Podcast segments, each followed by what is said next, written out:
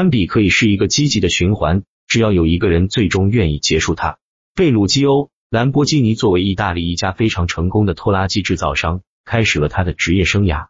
有一天，他决定用自己辛苦赚来的钱购买一辆豪华车，准确来说就是一辆法拉利。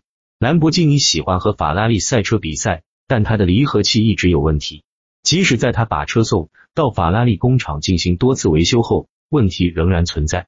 最后，他决定请自己的机械师看一下。他们发现这辆豪华法拉利使用的离合器与兰博基尼的廉价拖拉机完全一样。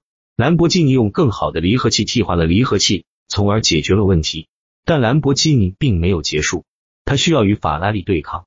兰博基尼向法拉利解释了离合器的问题，但法拉利并不接受。根据一些传言，法拉利坚持认为离合器没有问题，兰博基尼只是不知道如何驾驶法拉利。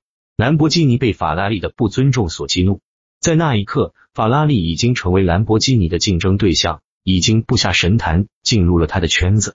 现在，兰博基尼决心创造他自己的豪华汽车，一个能够超越法拉利的汽车，剩下的就是历史了。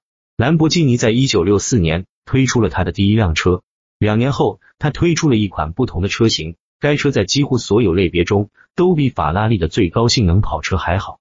到一九六八年，像弗兰克·辛纳屈和迈尔斯·戴维斯这样的明星都在驾驶兰博基尼。该车的成功是不可否认的。为兰博基尼工作的工程师们开始求他生产一辆真正的赛车，但兰博基尼做了一件出人意料的事，他拒绝了。他为什么要这样做？因为兰博基尼对模仿性竞争的后果有一个直观的认识。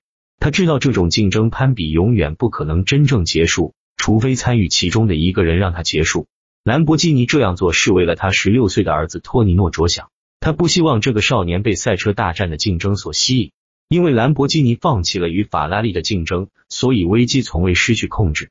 我们应该把这个教训记在心里。如果你正在与某人进行模仿性竞争，请前往你的社交媒体账户，取消对该人的关注，并停止查看他的情况。最终，你将不再把他视为一个威胁。并且会变得更加快乐。